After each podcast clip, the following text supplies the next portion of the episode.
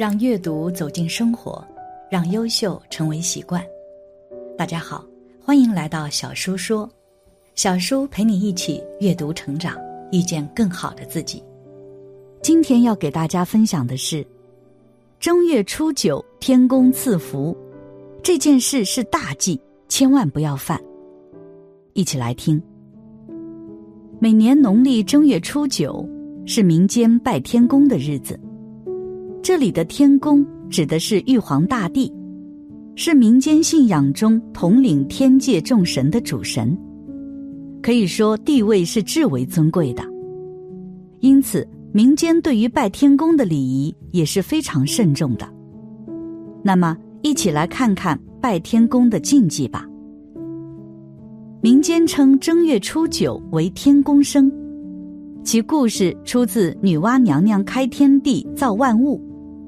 初一为鸡日，初二为狗日，初三为猪日，初四为羊日，初五为牛日，初六为马日，初七为人日，初八为谷日，初九为天日，初十为地日。这一天，妇女多备清香花烛、斋碗，摆在天井巷口露天地方，膜拜苍天。求天公赐福，寄托了劳动人民一种去邪避灾祈福的美好愿望。正月初九天公生，在祭拜天公之前，全家大小都得斋戒沐浴。初九当天更禁止家人晒衣服，尤其是女裤、内衣或倒垃圾桶，以表示对玉皇大帝的尊敬。祭品如果要用牲畜的。一定要用公鸡，不能用母鸡。若是要还愿时，必须用全猪或全羊。同时，由于民间非常重视祭拜天公，所以在天公生这一天还有许多禁忌。早晨起来洗脸后，洗脸水不可倒入污沟地上，恐污了天公的脸。一旦倒了，不尊敬天公，恐遭天责。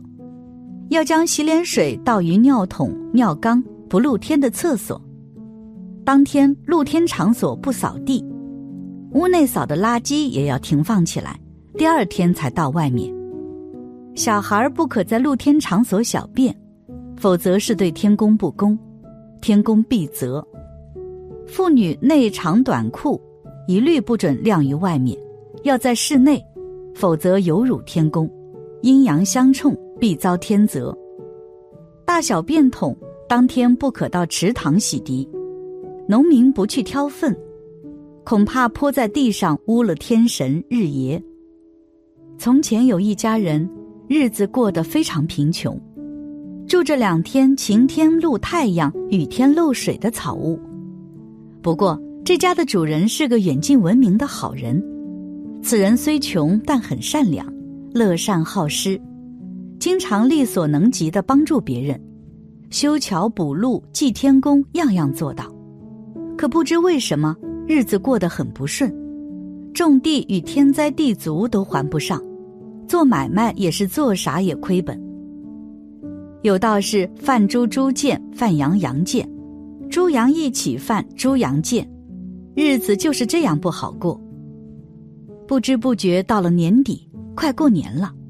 日子难过年好过，有道是人家过年咱过年，人家吃好的咱不馋，逗着孩子，到了大年三十晚上就要准备年夜饭了，可一点白面也没有，怎么办呢？无奈之下，只能用仅有的一点红面包了水饺。院子祭棚中祭灶已放好，酒杯、筷子等用品也已齐全，点燃了香烛。主人到屋里，一手一碗端来了两碗水饺。可是回屋端来另一碗时，不可思议的事情发生了，供桌上的水饺竟然不见了。于是赶紧放下手中的碗，跑回屋里告诉老婆。回来一看，最后那碗水饺也没有了，这可吓坏了一家人。他们立即跪地便拜，谢谢老天爷眷顾，谢谢神仙眷顾。不嫌弃我家红面水饺，一定保佑我家人健健康康，保佑我家在新的一年里心想事成发大财。其实水饺是两个乞丐恶作剧所为。后来有人说，天公安排的乞丐是来帮助这家人的天神。不过不管怎么说，这家人是时来运转，在这一年里一帆风顺，发了大财，从此过上了好日子。一传十，十传百，从此这地方的人过年就都用红面水饺祭天了。这风俗延续了好多年。祭拜天公的时间，约从正月初九这一天的子时，也就是凌晨十一点至一点之间开始，一直到隔天清晨七点前都可以。由于玉皇大帝是身份最大的神明，地位至高无上，因此在传统上，全家在祭拜前呢，必须要斋戒沐浴。祭拜时，由家中的长者先上香。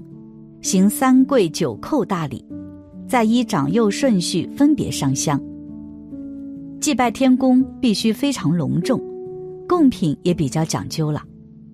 顶桌主要以清素斋品为主，下桌摆的是五生荤食，是献给天宫的部属神明。而顶桌除了斋品外，还要鲜花蜡烛各一对，并且还要以红龟果发果来敬奉。因为红龟果代表吉祥，而上头的龟甲图案表示长寿，来说明天宫有宝玉，万物之德必须长长久久，地位远超人类祖先。当所有的贡品都摆好后，一家人便开始点香拜天公了，连抱在怀中的婴儿也不能免，往往有母亲抱着，把点着的香塞在孩子手里。象征性的拜几拜，当母亲的口中还要念念有词，祈祷孩子平安长大。一家人中若是有一人外出，也得有弟妹或配偶替他上香。到了深夜十一时，子时已到，便是初九天公生日，开始烧天公经，燃放鞭炮。天公当日有安太岁的仪式，当年生肖冲犯太岁的人。便可以到庙中写上自己的名字、年岁，再添一点香油钱，委由庙方负责供奉即可。另有一个安太岁的方法：年初时在家里用平日盛米的米桶，围上红色片做炉，写上“太岁星君到此”，在每日供奉即可。常言道：“太岁可敬不可冲，敬他一下。”他会帮你平平安安的度过这一年。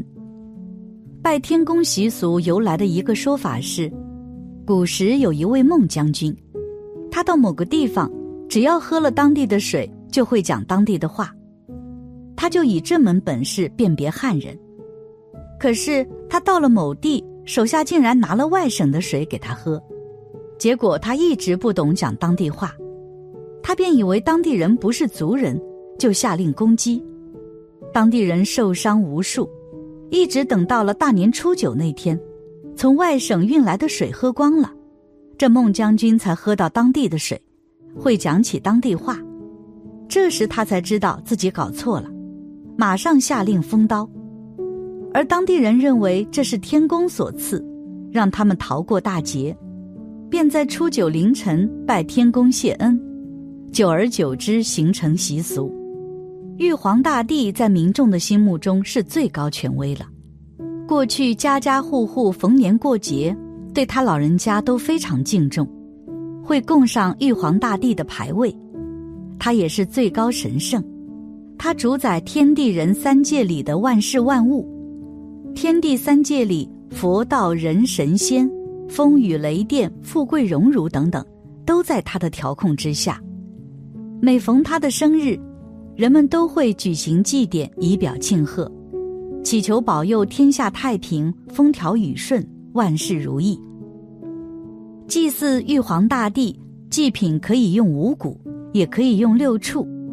如果要用牲畜的，一定要用公的，不能用母的。在过去的一年里，很多人为了自己或家人的事情许下大愿，这愿望实现了，在这一天要进行还愿。许多人许愿忘记还愿，这样就欠下因果债了。欠下的总是要还的，不然对你的以后不好。所以很多人在这一天用祭奠的方式还下这个因果债。还愿是因人而异、因地而定的，根据你当时许愿的环境、地点、许愿的情况来还愿。比如你在庙里许愿，就要到庙里还愿；有的是在家里许的愿，你可以在家里还愿。不过也有很多地方的习俗，这一天在祭祀玉皇大帝的时候就一同还愿了。传说这一天还愿是效果最好的一天。正月初九的这些传统禁忌，实则是广大劳动人民对去邪避灾和祈福纳财的美好愿望。尽管没有科学说法，却是对未来美好生活的向往和追求。感谢你的观看，愿你福生无量。今天的分享就到这里了，希望你能给小叔点个赞，或者留言给出你的建议。别忘了把小叔分享给你的朋友，让我们一起成为更好的自己。还没有订阅小说的朋友，一定要记得订阅哦。我们下期不见不散。